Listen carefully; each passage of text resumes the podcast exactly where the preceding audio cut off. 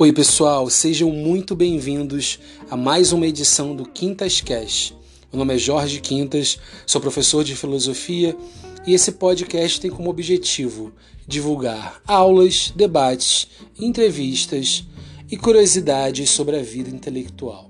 No episódio de hoje, no segundo episódio, eu vou entrevistar um ex-aluno meu do ensino médio chamado Pedro e ele vai falar um pouco sobre o ensino de filosofia, da perspectiva do aluno, a gente faz um debate sobre a escola nos dias de hoje, sobre a vida intelectual nos dias de hoje e também sobre o niilismo, que é o interesse dele dentro da filosofia. Eu gostaria de agradecer a todos que escutaram o primeiro episódio e que também se interessaram por esse segundo episódio. E até a próxima.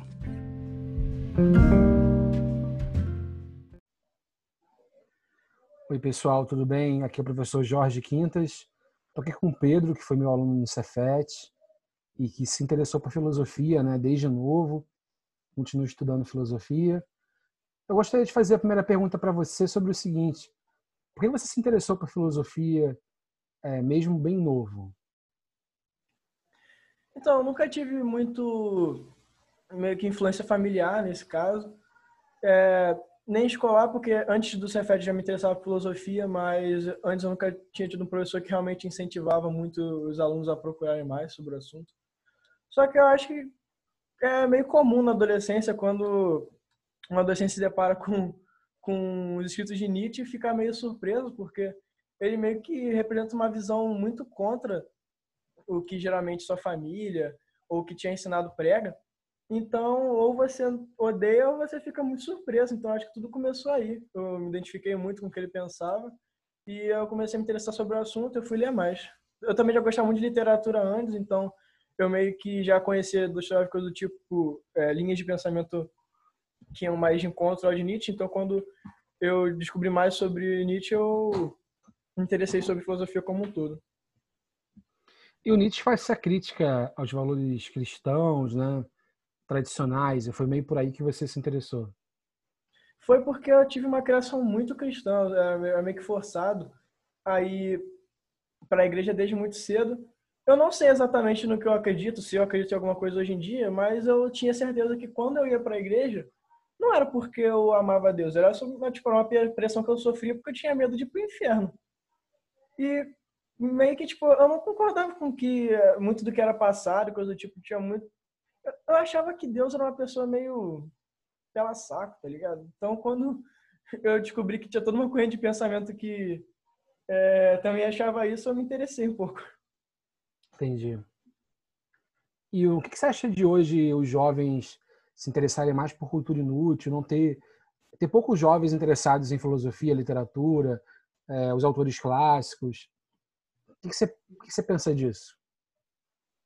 Acho que é meio complicado, porque ao mesmo passo que tem é, essa falta de interesse sobre uh, os autores mais clássicos e filosofia em geral, também tem um problema que, por exemplo, pessoas que se interessam, mas de forma errada, tipo, é, meio que querem se separar desse, desse pessoal que não se interessa. Então, por exemplo, a série Rick and Morty, o pessoal assiste e meio que deturpa o, a filosofia nela.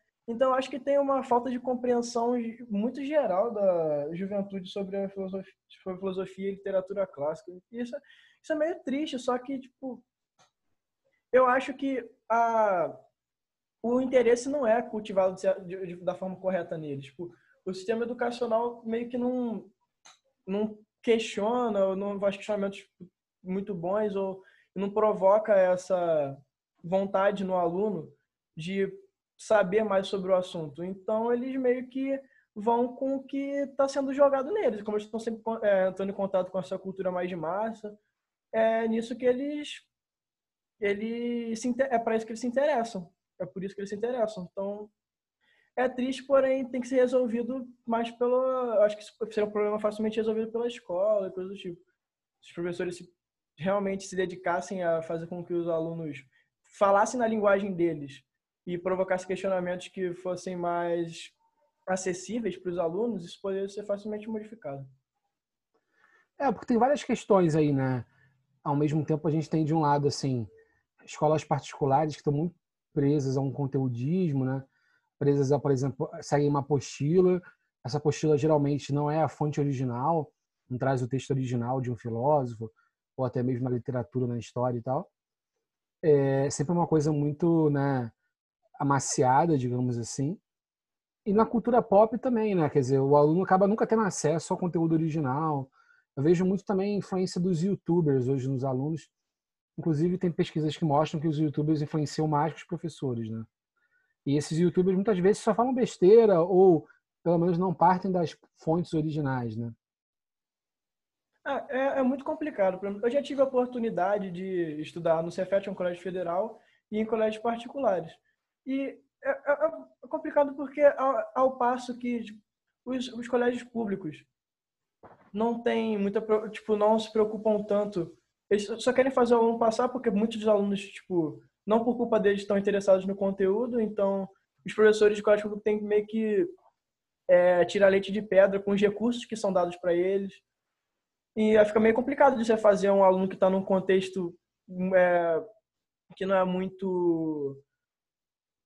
Que não dá muita entrada para um tipo de ensinamento de filosofia ou literatura.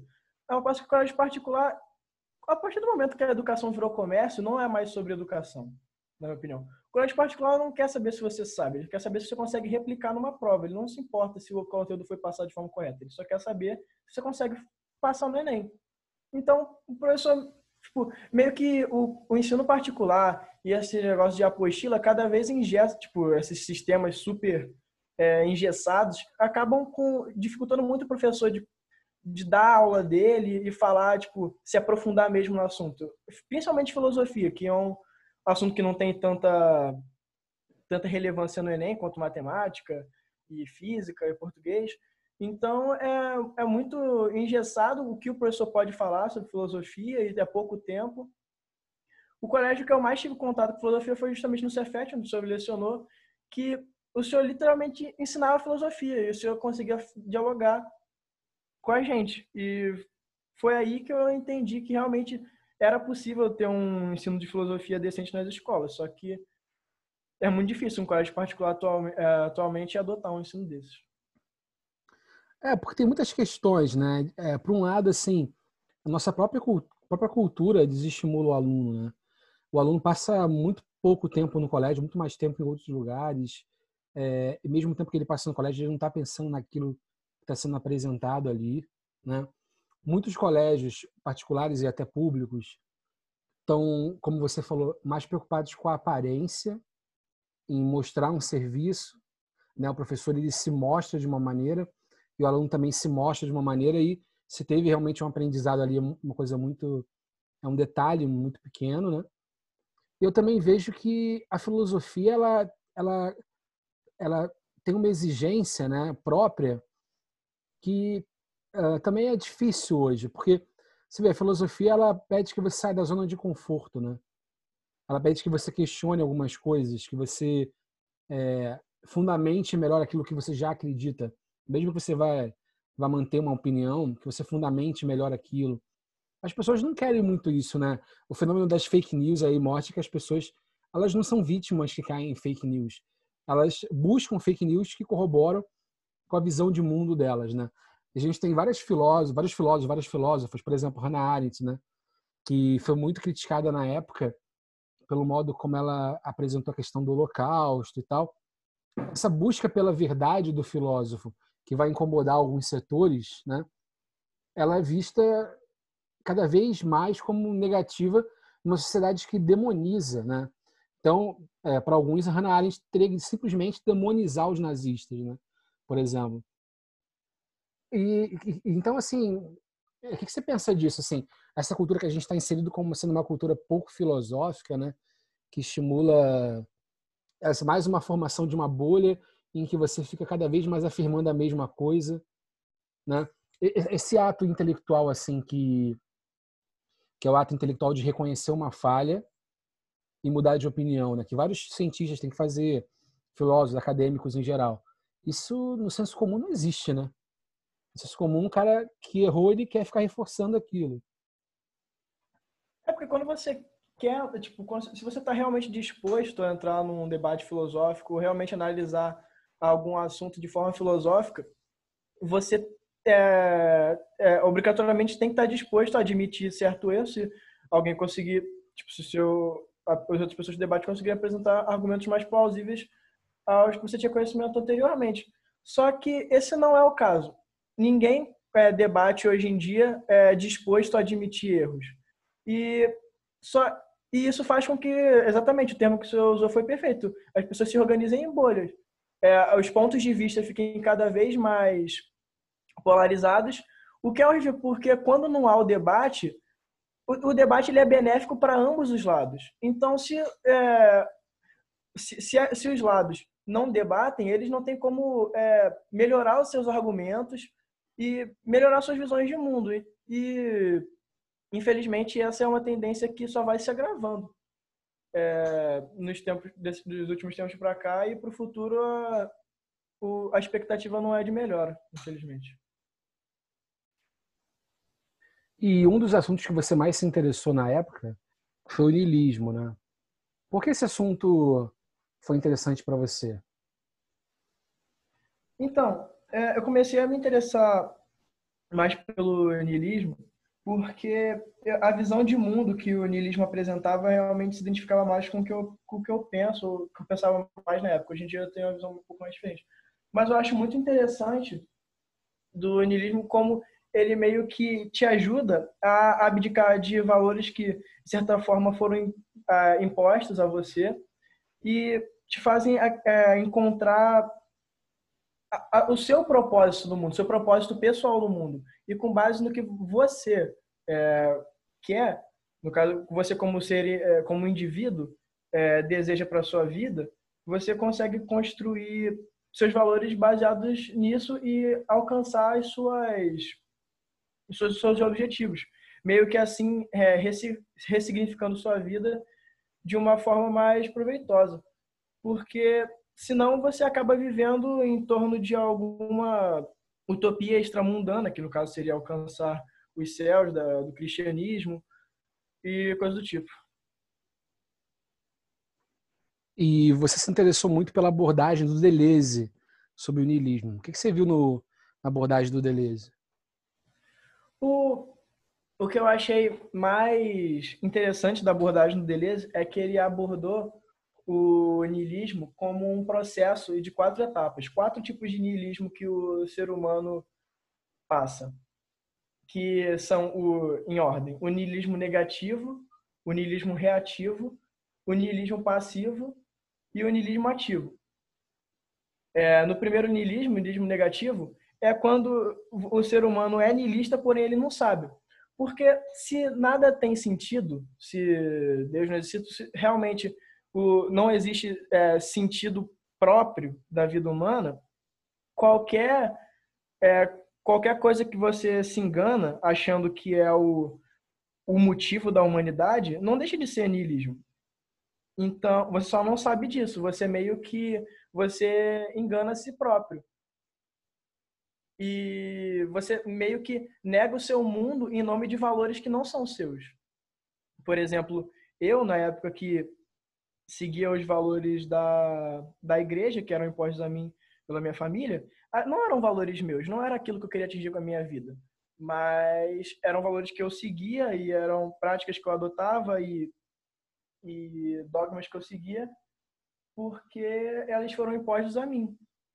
Então eu meio que neguei a minha realidade, tipo, os meus desejos em torno de valores é, extramundanos. Depois vem o, o niilismo reativo, que é meio que você percebe que não existe nenhuma utopia é, extraterrena.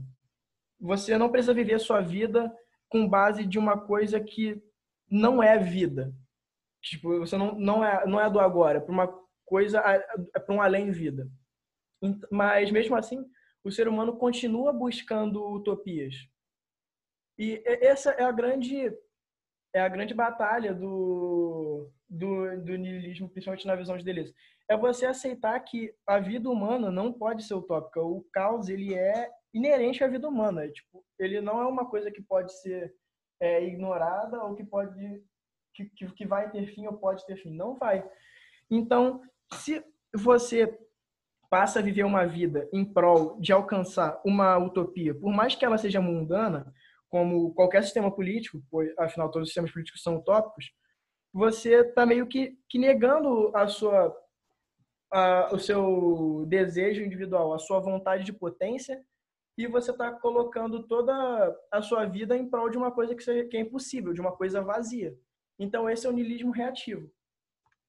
Um dos, logo após o niilismo reativo, quando o ser humano consegue se libertar disso, chega o, o niilismo passivo, que é geralmente a, a fase em que muitas pessoas param, é, que é uma fase meio depressiva, porque a sua meio que quando você quebra a sua é, as suas visões de mundo antigas, porque elas são uma coisa que são marteladas na sua cabeça pela sociedade que te cerca.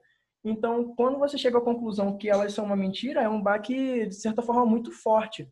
Quando você percebe que não pode haver nenhuma utopia é inalcançável ou e que não existe nada extramundano para você basear sua vida, não tem meio que tipo não existe paraísos. E, então, o que, que eu vou fazer da minha vida? Se tudo que eu batalhei minha vida toda é uma mentira. É um, é um, é um ponto meio perigoso que você se chega. Meio que a chama se apaga. É, Zaratustra até dizia, é, o niilismo passivo é o, é o dos últimos dos homens. Porque logo após você conseguir superar essa falta de razão do niilismo passivo, você atinge o niilismo ativo e você meio que se torna um super-homem.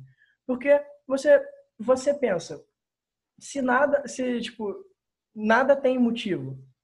Então, e eu, mas eu tô aqui de qualquer forma, é, eu, eu posso dar o meu motivo eu, eu posso é, atribuir o, o motivo que mais me apetece à minha vida. Em, no livro é, Os Irmãos Karamazov, de Dostoiévski, o Ivan ele fala: quem tem um porquê é, enfrenta qualquer como. E isso é verdade. Porque quando você se torna um super-homem, quando você chega no niilismo ativo e você consegue atribuir é, um valor é, pessoal à sua vida, você se torna uma pessoa extremamente forte, porque você pode viver baseado é, no, no, valor que você escolheu para si próprio. Então, você se torna uma pessoa muito mais forte porque você eventualmente vai chegar nos seus objetivos. Afinal, você está vivendo a vida que é melhor para você. E você não está cego por nenhuma visão, é, uma, nenhuma visão vazia que a sociedade impôs a você. E é isso. Tem no livro no, tem uma citação de Heidegger que eu gosto muito, que eu, que eu gostaria de ler agora, que tipo é, explica muito bem, fala muito bem sobre o que é o niilismo. Ele diz assim: o niilismo correu as verdades, enfraqueceu as religiões, mas invadiu, invadiu, invalidou também os dogmatismos e desacreditou as ideologias, ensinando-nos assim a manter uma razoável prudência do pensamento, um paradigma de pensamento oblíquo e prudente, que nos torna capazes de navegar por entre os escolhos do mar da precariedade, na viagem do vir a ser, na transição de uma cultura a outra, na negociação entre os vários grupos de interesses. Ou seja, quando você. É exatamente. O niilismo faz com que você invalide, é, invalide as ideologias e dogmatismos vazios e façam que você realmente viva uma vida próspera baseada no que você deseja. E é isso. isso. Interessante que. Muito obrigado aí pela explicação. E dá, dá até para fazer uma ligação que a gente falou antes, né? Sobre a questão das bolhas é, e as pessoas que estão presas numa ideologia utópica, né? Seja de esquerda ou de direita. É, exatamente. É um, é um caso é, muito claro de niilismo reativo.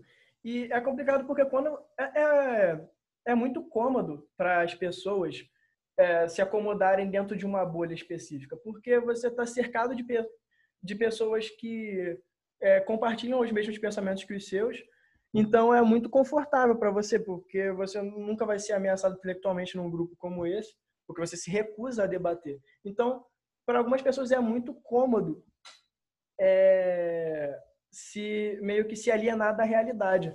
Só que isso, como é facilmente perceptível por pessoas que não estão alienadas, é um pensamento muito, muito, como pode dizer, muito pobre, muito vazio, porque realmente você perde a sua individualidade e você passa a virar parte de um todo vazio.